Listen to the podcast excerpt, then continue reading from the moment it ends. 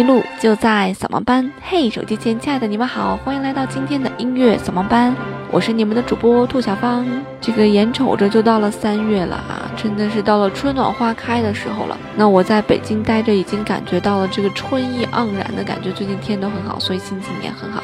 不知道你所在的城市依旧是大雪纷飞，还是已经春暖花开、艳阳高照啦？那今天想跟大家这个聊一聊欧洲的这一些城市和一些国家啊，这里面出过哪些著名的音乐人啊，这个演奏家或者是指挥家。其实之前也跟大家略有聊过，但是欧洲这一片大陆上啊，不论是哪一个国家，即便是一个很小的国家拿出来啊，都有很多非常知名的这个音乐家。所以整个在欧洲旅游的时候，我整个人都非常的兴奋，因为我感觉这就是我的天堂一样。今天想跟大家聊的必然是音乐的王国奥地利了。其实奥地利大概人口有八百万左右。其实说起来，一个国家八百万人口真的很少。那我们知道它的首都在维也纳嘛？那么在奥地利其实有两个地方非常值得一去，一个就是维也纳，一个就是萨尔茨堡。因为萨尔茨堡是莫扎特的出生地，所以在萨尔茨堡这个音乐的气氛也是非常浓的。那奥地利我当然就不用说啦，大家一提到奥地利，当然就想到的是古典音乐，对吧？因为在奥地利真的是走到哪里你都能感觉到很浓的音乐气息，尤其是古典音乐的气息非常的浓重。那么在奥地利其实出现了很多很多非常有名的作曲家。那么最最有名的作曲家当然就是莫扎特了。如果你要去维也纳旅游，你到处都可以看到莫扎特的痕迹。尤其是在维也纳最流行的一个东西就是莫扎特巧克力，就是用莫扎特的头像做成的巧克力。当然还有莫扎特冰箱贴呀之类这些东西啊。除了莫扎特之外呢，我们大家熟悉的这个呃音乐家还有舒伯特呀、海顿呀、格鲁克呀，啊还有我们大家最最熟悉的那个小约翰施特劳斯，就是写圆舞曲的那个。包括马勒呀，还有这个勋伯格这个名字大家可能不太熟悉啊。那还有个大家非常熟悉的指挥家卡拉扬，也在这个呃奥地利生活了很久。那么既然是在这个氛围很浓重的这个音乐的圣都啊，我个人觉得是圣都。那么奥地利也有很多非常知名的乐团，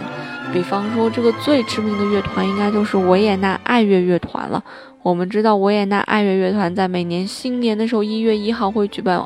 这个新年音乐会嘛？这是这个不管是不是古典乐的乐迷啊，都会关注的一项盛事。那除此之外，就是柏林爱乐乐团能像维也纳爱乐乐团一样这么有名，在世界上有这么高的声誉。其实你也许会奇怪，说这个一个交响乐团啊，它到底是靠什么能取得这么好的声誉的？除了他这个这个建团的时间真的很久啊，他大概是在一八四二年创建的。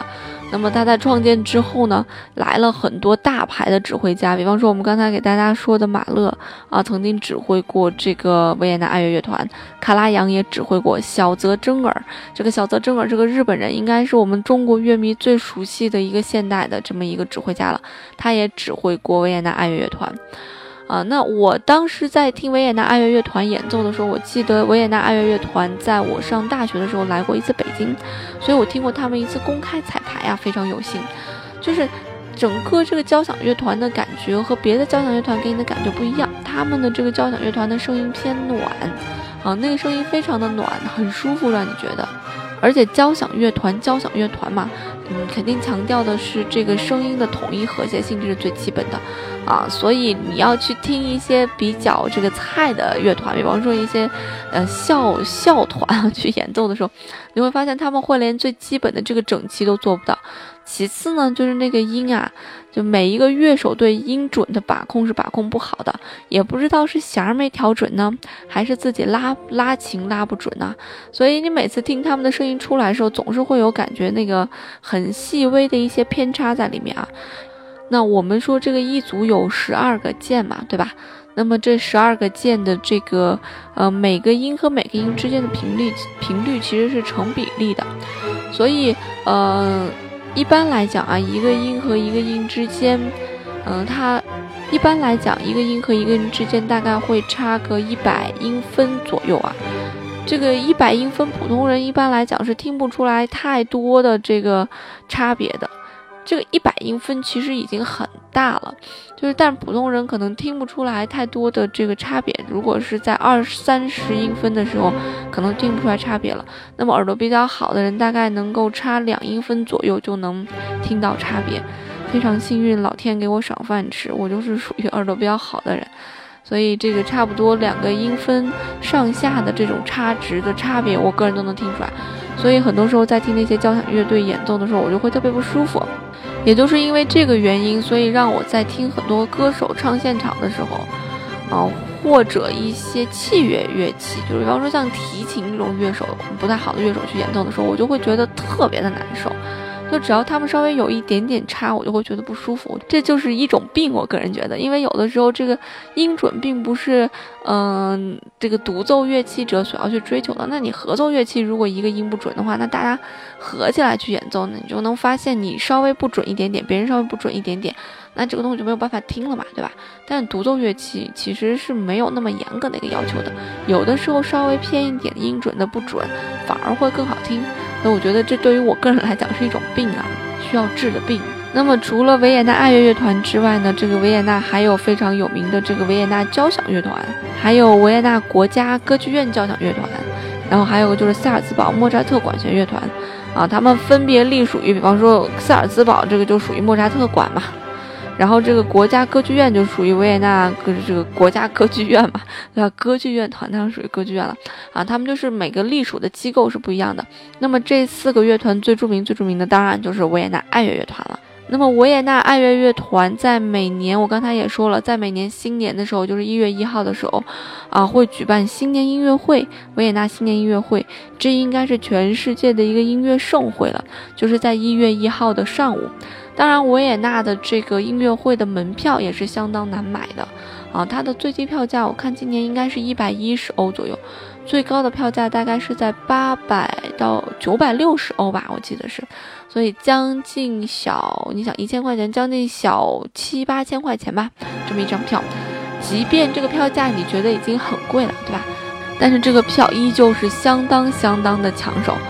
啊，它的这个票的开放时间是二零一八年的维也纳新年音乐会，二零一七年新年新年音乐会一结束，你就可以开始去官网上抢票了。大概抢到二月底三月初的时候，他会抽奖。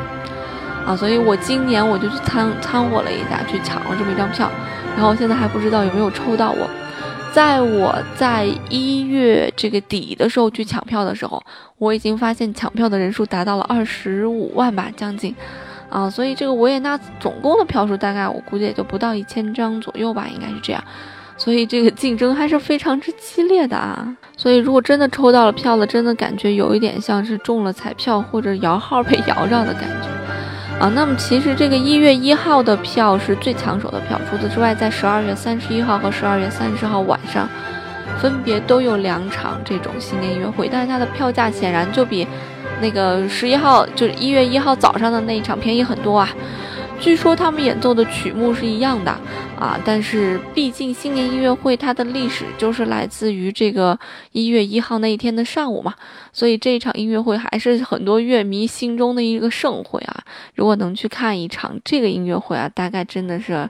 自己觉得是哎很牛逼的一件事情。那么在新年音乐会上有一个必演奏的曲目，就是拉德斯基进行曲了。那么在演奏拉德斯基进行曲的时候，基本上演演奏到后半段的时候，指挥都会转过来开始指挥观众啊。其实这是一个惯例，就是因为在一九八七年的时候，这个惯例来自于卡拉扬，啊，就是因为在一九八七年的时候，在那个时候，当时世界上最著名的指挥家，那当然就是卡拉扬了，不用说了，那还能有谁呀？所以维也纳在那一年请来了卡拉扬这个指挥，然后在最后卡拉扬这个演奏起、指挥起拉德斯进行曲的时候，在场的观众就开始鼓掌，然后这个时候卡拉扬就转过身来呀，然后给观众这样指挥啊，啊，示意观众就是跟着这个音乐的强弱来鼓掌，不要瞎鼓嘛。从此这就变成一个惯例了，就是每年新年音乐会最后的拉德斯基进行曲响起的时候，指挥都会转过身来，来去指挥观众啊。还有一个惯例就是，当蓝色多瑙河响起的时候，这个指挥一般来讲都会向大众致辞，啊，致辞就是新年快乐吧。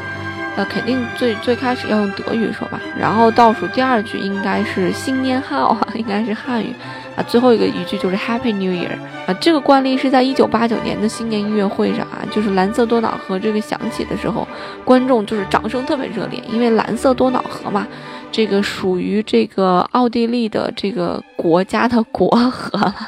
母亲河相当于我们的黄河、长江一样。你要去奥地利旅游的时候，你可以在那个多瑙河上坐那个轮渡啊，感觉一下。但是我自己觉得多瑙河没有沃尔塔瓦河那么有气势哈。然后当时一九八九年指挥这个维也纳啊新年音乐会的是卡洛斯。克莱伯他就停下了指挥棒，然后转过身来，然后向现场的观众致敬啊，说让我们来迎接一个美好、欢乐、和平的新年吧！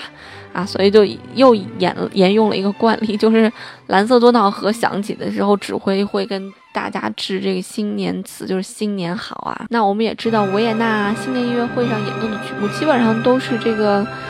呃，施特劳斯家族的这个曲目，基本上都是圆舞曲。但是也有很多人觉得特别扯，说你这个施特劳斯家族写的这个作品，其实在当时就跟流行歌一样，你怎么能跟马勒、跟贝多芬的这些人交响乐、恢宏的交响乐去比呢？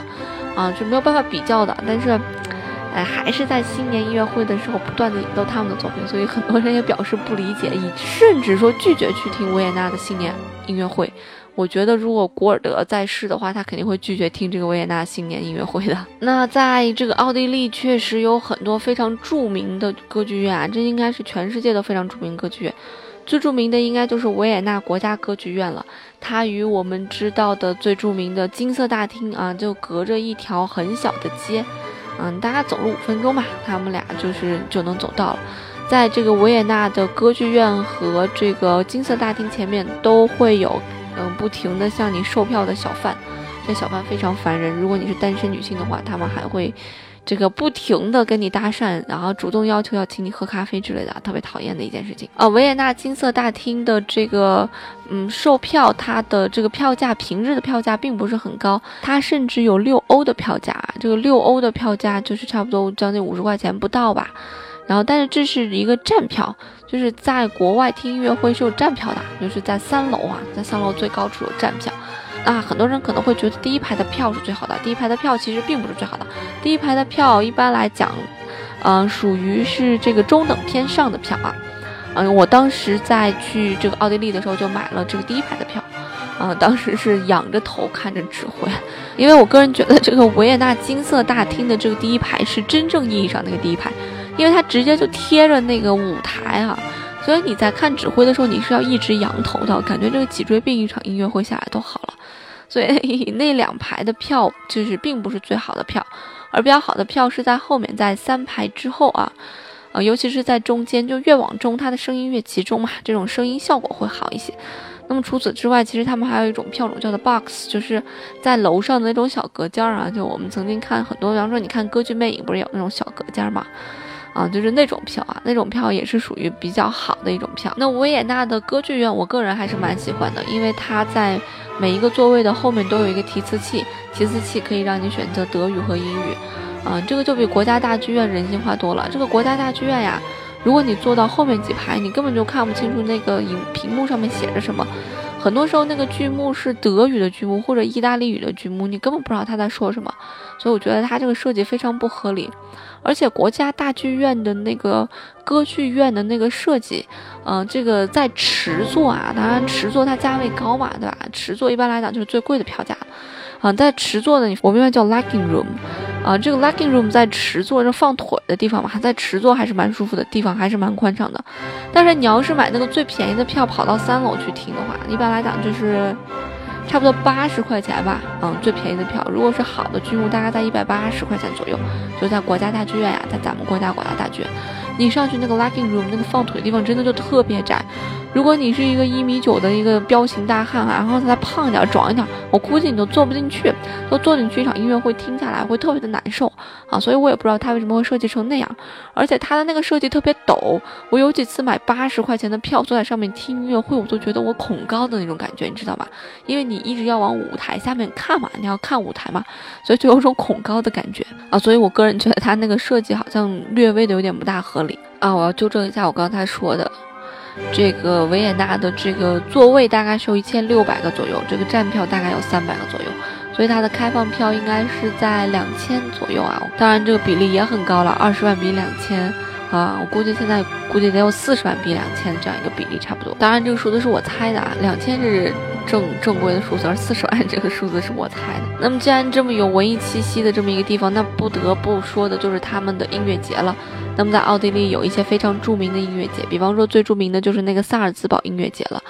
啊，这个萨尔茨堡是在一八七七年首次举办的，举办的时候就叫莫扎特节啊。那么莫扎特节一共举办了八次，直到一九一零年一共举办了八次。那么萨尔茨堡音乐节被誉为是这个世界上水准最高的这样一个音乐节，也是有很多这个大家在这个音乐节上面指挥了很久，比方说卡拉扬就指挥这个音乐节大概有三十年之长吧。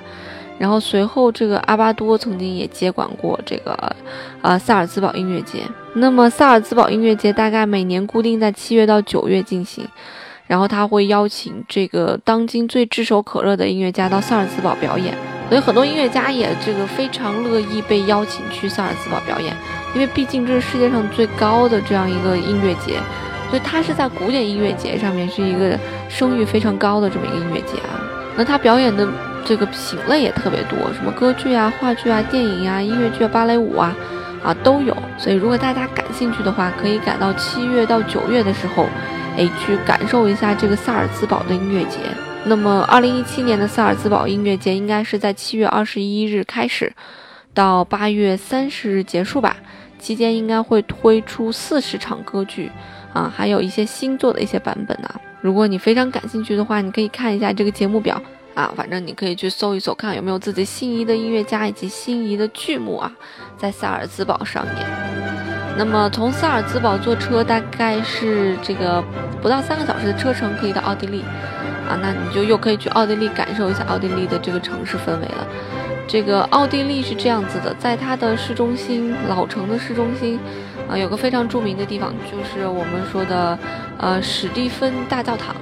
在这个教堂里面，据说有这个皇室的内脏是埋埋在这个教堂里面的，啊，这个教堂是一个非常典型的一个巴洛克时期的一个建筑，非常宏伟的一个建筑。那么在这个教堂的后面有一个小道啊，顺着小道往前走不远，你就可以看到一个莫扎特故居，